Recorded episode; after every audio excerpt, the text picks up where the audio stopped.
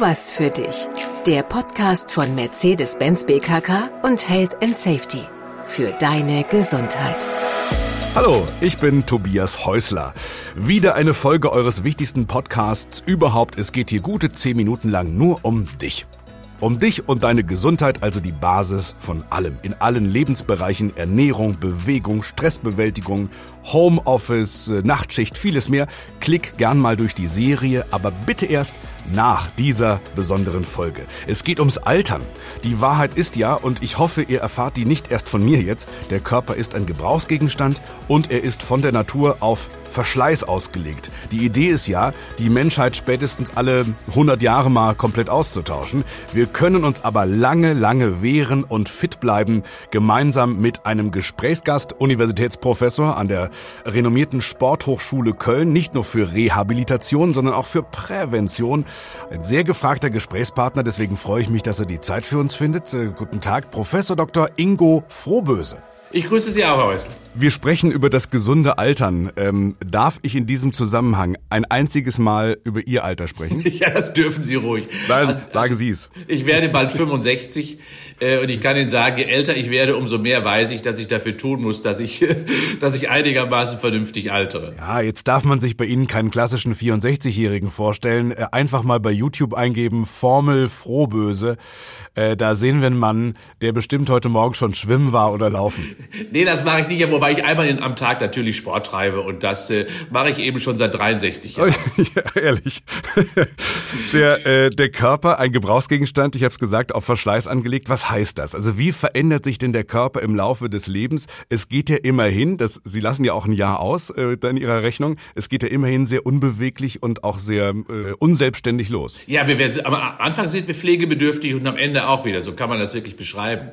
Das heißt, und dazwischen haben wir natürlich viel Gestaltungsmöglichkeiten. In der Tat ist es so, es gibt ja das geflügelte Wort, nur was genutzt wird, entwickelt sich, was ungenutzt wird, das verkümmert und das gilt für viele Strukturen unseres Körpers. Das Gute daran ist, dass wir bei vielen Strukturen einfach wenig Alterungsprozesse haben. Nehmen wir mal die Knochensysteme, die erneuern sich alle 15 Jahre. Die Muskeln erneuern sich auch alle 12 bis 15 Jahre. Das Blut erneuert sich dreimal im Jahr. Äh, der Darm alle zwei bis vier Wochen. Die Haut, je älter wir werden, so alle 30 bis 50 Tage. Das heißt, wir haben sowieso Re Regenerations- und Reparaturprozesse, aber nur, wenn wir diese optimal stimulieren. Machen wir das nicht, verlieren wir bei vielen Funktionen eben an Fähigkeit der Leistungsfähigkeit. Das heißt, wir haben es selber in der Hand, unsere Reparatur so lange wie möglich optimal zu halten. Ab wann merken wir denn, jetzt will uns die Natur langsam abbauen? Wann geht das los? Schon ganz früh. Das heißt, ähm, die Beweglichkeit können wir wirklich davon ausgehen, ab dem vierten bis sechsten Lebensjahr lässt sie nach. Das heißt, Kinder haben ja, ja schon ganz schön früh. Äh, das heißt, Kinder haben ja wunderbare Beweglichkeit, die haben ein sehr weiches Bindegewebe noch. Und dann, wenn wir mehr Muskeln bekommen, dann beschränken die unsere Beweglichkeit. Also das ist so der erste Mechanismus, den wir bemerken. Äh, aber eben noch nicht bewusst. Aber dann, Schnelligkeit geht früh verloren, so in den 20, wenn wir so 20 sind, 25 sind, dann geht die Sprintfähigkeit, die Reaktionsfähigkeit lässt dann nach. Äh, Muskelmasse schwindet schon langsam so ab dem 30., 35. Lebensjahr und die Herz-Kreislauf-Funktion lässt so ab dem 40., 50. Lebensjahr spätestens nach und dann gewinnt das Übergewicht ja ein wenig an Dominanz und dann sieht das Spiegelbild auch völlig anders aus, als wir es uns wünschen würden. So, und jetzt halten wir bitte dagegen. Was tun wir? Vielleicht mal bezogen auf die verschiedenen Systeme. Ja, von nix gehört nix, wie wir in Köln natürlich sagen. Ähm, und das heißt, wir müssen, wir können wirklich etwas tun. Es gibt zwei Grund, äh, grundsätzliche Faktoren der Einflussnahme. Das Wichtigste ist das Herz-Kreislauf-Training. Das optimiert eben unsere Herz-Kreislauf-Funktion, also hält die Herzfunktion optimal, die Lungenfunktion, den Sauerstoffaustausch und vor allen Dingen auch den Stoffwechsel auf einem vernünftigen Niveau, weil durch Ausdauertraining bekomme ich eben mehr Kraft Kraftwerke in die Körperzelle, in die Muskelzelle hinein. Und Ausdauersportler haben zum Beispiel mehr Brennöfen, fast die doppelte Anzahl als Nichtsportler. Und das hält die Zelle einfach jünger. Und dazu zählen alle Ausdauersportarten, die wir kennen. Radeln, Schwimmen, Walken, Nordic Walken oder was man so alles gerne etwas länger tut, nämlich 45 bis 60 Minuten mindestens pro Tag. Das ist die eine Seite der Medaille. Und die zweite Seite der Medaille ist Muskulatur äh, weil nur Muskeln halten und selbstständig mobil lassen uns Tasche tragen, Treppe gehen und Freunde besuchen. Das machen nur Muskeln. davon haben wir 654 Stück. Und dementsprechend, wenn wir also etwas gegen unser Alter tun wollen, dann heißt es Muskeltraining zu betreiben. Gibt es Sportarten, Sie haben ein paar genannt, die auch im Alter besonders geeignet sind? Ja, deswegen, ich würde sagen, natürlich hat, hat, äh, haben die Ausdauersportarten erstmal einen heiligen Schein, weil sie äh, besonders deswegen gut sind, weil sie zyklisch keine großen Belastungsspitzen darstellen. Udo Jürgens ist jeden Morgen schwimmen gegangen. Ja, zum Beispiel, das ist der Klassiker. Ähm, man muss natürlich einen Schwimmbad in der Nähe haben, ansonsten geht man spazieren stramm. Hat er im reicht. Haus. Richtig. Äh, aber viele können natürlich auch Rad fahren, viele können wirklich stramm spazieren gehen oder auch walken, das ist ja nichts anderes, vor der Haustür kann man das wirklich losmachen. Die Pantoffeln aus, die Sportschuhe an und schon geht es los. Und auch das Muskeltraining kann man zu Hause auf dem Flocati durchaus machen. Das eigene Körpergewicht äh, ist häufig natürlich oft, gerade in der Anfangszeit, eine der wichtigsten Trainingsreize, habe ich immer mit dabei. Und wenn ich da zum Beispiel das Treppenhaus als Trainingsstätte etwas intensiver nutze, dann kann man davon ausgehen, dass sogar knackige Beine und einen strammen Hintern daraus resultiert, wenn ich jede zweite Stufe nehme. Okay. Gibt es auch Sportarten, die ich ab einem bestimmten Alter lieber sein lasse? Es hängt natürlich davon ab, welche Vorerfahrungen habe ich. Also etwas mit 60 oder 65 mit dem Skilaufen anzufangen, ist mhm. nicht ganz so einfach. Äh, auch äh, viele Spielsportarten, die sehr dynamisch sind, die kann man schön verändern. Beispielsweise kann man vom schnellen Tennisbelag auf die Asche übergehen. Man kann vom Einzel in das Doppel übergehen. Man kann beim Volleyball eben äh, vom Beachvolleyball hin auf den Hallensport übergehen, wo man eben in einer größeren Mannschaft spielt. Also habe ich Vorerfahrung, steht an sich äh, der alten Sportart jetzt auch in meinem jugendlichen alten Alter nichts mehr im Wege. Aber eben dynamische Sportarten haben eben die große Problematik, dass sie sehr viel Bremskomponenten, Beschleunigungskomponenten haben und die, die belasten die Bewegungssysteme einfach deutlich mehr. Die, die Basis von allem, was an Bewegung dann auch noch obendrauf in mein Leben kommt, ist aber auch der Schlaf. Wie verändert der sich über die Zeit? Ja, man muss wirklich sagen, dass wir etwas unruhiger schlafen. Das heißt, die Tiefschlafphasen reduzieren sich mit zunehmendem Alter, was nicht schlimm ist. Wir wissen sowieso nicht, und das ist ein reines, durch die Industrialisierung sehr stark geprägt, ob wir wirklich monophasisch oder biphasisch oder äh, multiphasisch schlafen. Äh, wir wissen das von Kindern oder auch von, nehmen wir mal nur unsere Haustiere, die schlafen ja immer mal durch zwischen, immer am Tag mal, immer mal ein. Und das ist auch gut so.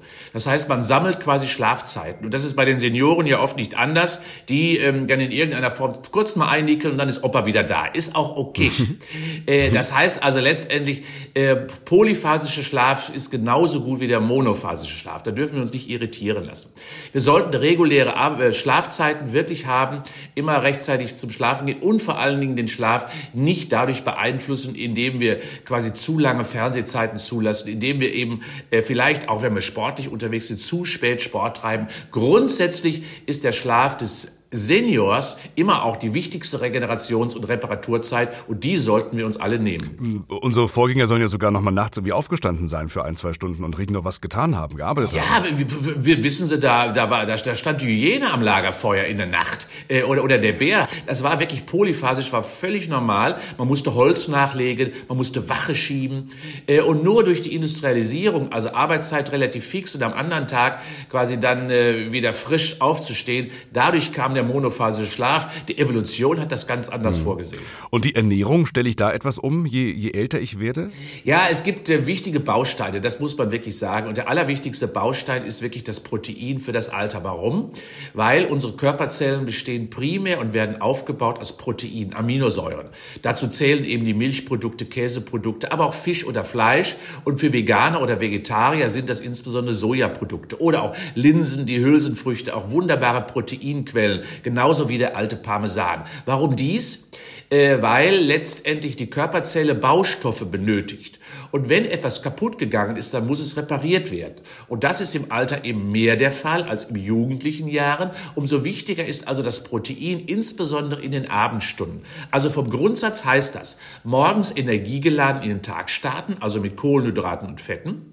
Also da kann man alle das essen, was so die deutsche Küche kennt. Auch ruhig mal ein Brötchen, ruhig mal eine schöne Scheibe Brot mittags, regional, saisonal im Bund, also ein Salätchen oder auch mal Nüdelchen und abends dann vielleicht den Fisch oder das Fleisch mit ein bisschen Gemüse gedünstet und hier mit Linsen oder eben Käse oder Eierprodukte. Das ist die richtige Botschaft. Je älter ich also werde, umso wichtiger wird das Protein und damit das Abendessen. Wobei das klingt auch nach einem, einem guten Zusammenstellung, guten Menü für einen 40-Jährigen. Ja, denn, aber das ist das, man kann gar nicht so früh damit beginnen, denn die Alterungsprozesse stellen sich leider, wenn ich auf der Straße herumgehe, bei vielen schon ziemlich früh ein. Der medizinische Fortschritt, der hilft uns auch dabei. Wir werden immer älter. Was heißt das denn beruflich, auch gesellschaftlich? Allein im Betrieb werden es wird immer mehr Ältere geben und die werden ja auch immer wichtiger sein.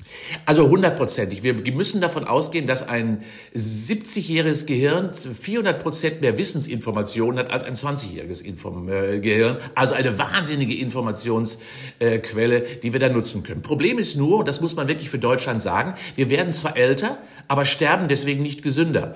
Warum nicht? Und ja. wenn wir uns im europäischen Vergleich mal betrachten, dann liegen wir da ganz weit hinten. Das heißt, beschwerdefreie Jahre haben wir quasi ab 60 gar nicht mehr so viele.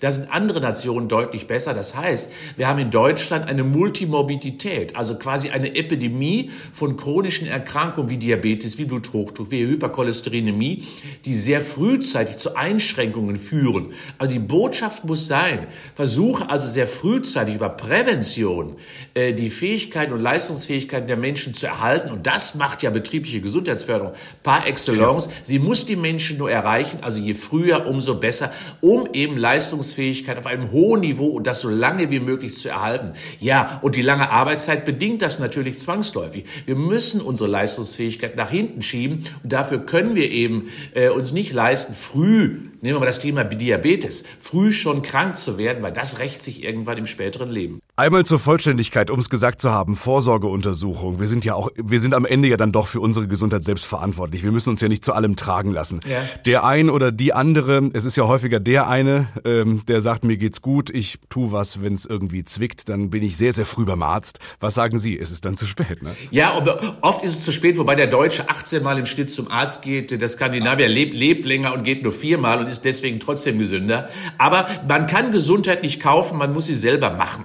Und das ist die entscheidende Botschaft. Wir alle sind selber dafür verantwortlich, niemand anders als wir selbst. Was bedeutet Gesundheit denn für Sie? So als abschließende Frage. Es, es, zwickt ja sicherlich auch mal bei Ihnen. Ein Tag ist besser, ein anderer ist schlechter. Was ist Gesundheit? Gesundheit als Kontinuum? Ja, das ist mein persönliches Wohlbefinden, Lebensqualität. Also ich komme mit meinen gesundheitlichen Beeinträchtigungen relativ gut klar. Äh, und das stellt mein Wohlbefinden nicht in Frage. Und daran arbeite ich jeden Tag. Also Lebensqualität ist hier für mich der Schlüssel zu meiner Gesundheit. Aber ich las gerade, Sie haben das Thema Hochschulkarriere, Sporthochschule Köln im Februar 2023 hinter sich. Und damit sind Sie eigentlich durch mit Sport. ja, Offiziell. Aber äh, Sie kennen ja den Spruch, weiter, weiter, weiter. So. Professor Frohböse, vielen Dank für das Gespräch. Sehr gerne. Jetzt schauen wir bei YouTube nach Formel Frohböse. Herr Professor Frohböse möchte nicht nur die 100.000 Abos schaffen bis zum Rentenalter. Nee, wichtiger ist, wir sehen da, wie man wirklich fit bleiben kann. Und wir sehen an Ingo Frohböse selbst, dass das funktioniert, wenn man nur dran bleibt. So, abonnier dort. Und wichtig, abonnier diese Serie. Ich melde mich dann immer direkt mit einer neuen Folge bei dir. Und auf der Website der BKK findest du auch alle wichtigen Informationen. Also, bleib gesund und bis sehr bald. Das war eine weitere Folge von Tu was für dich, der Podcast von Mercedes-Benz BKK und Health and Safety.